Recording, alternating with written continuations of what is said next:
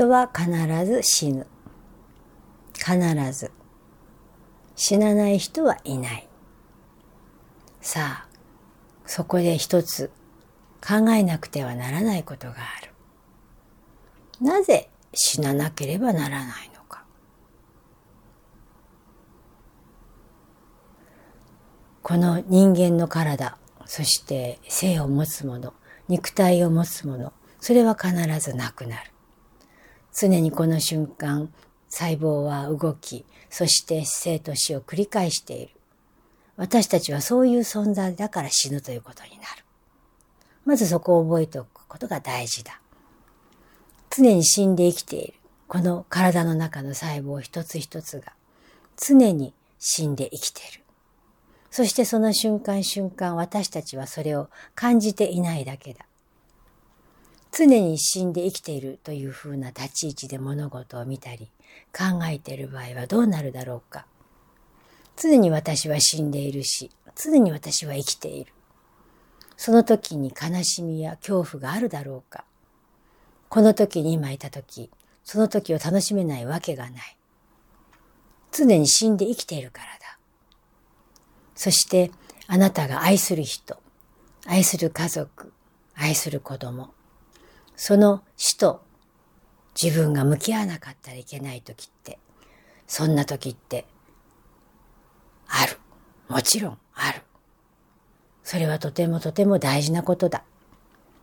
自分が愛した人、愛する人、愛するもの。それは必ず形あるものはなくなる。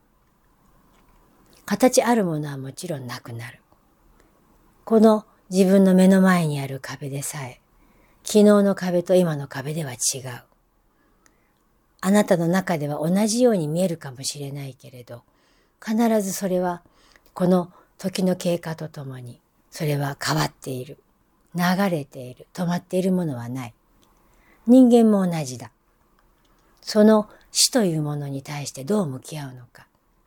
これはマインドの作用であって、あなたが自分に対して死を恐れるというよりも、その表、表側に自分がそれを反映して、この夫がいなければ、この母親がいなければ、この子がいなければ、私は苦しくて悲しい。それは相手の問題ではなく、自分自身がそれを失うことへの恐れと恐怖であり、それは生きていないことになる。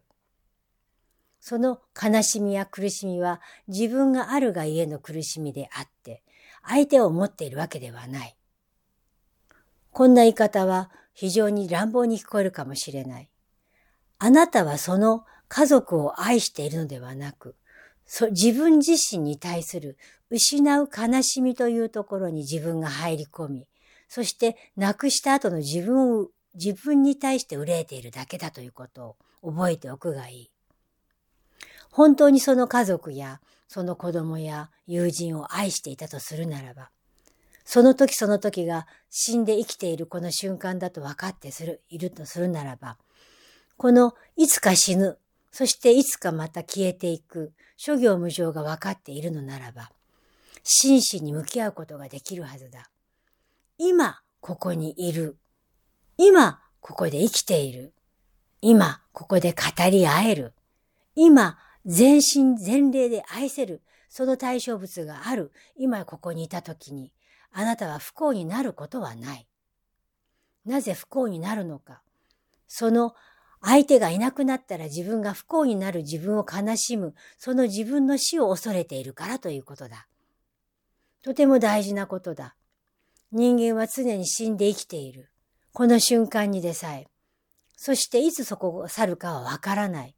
わからないこそ、わからないからこそ生きていける。よく余命何年、何ヶ月と言われるが、それを超えていく人がいっぱいいる。なぜだろう。それはその人は死を受け入れるからだ。自分が健康であると自分は死なないと思っている。でも他人のデタラメな奴がお前は何ヶ月だと言う。何がわかるその人は死を受け入れた時に初めて生きることができるようになる。死はやってくる。それを知る。そうすると、この瞬間を生きようとする。これがまさしく生きるということだ。自分の中の命そのものを見るということは、自分命そのものがいかに素晴らしいかと知るということだ。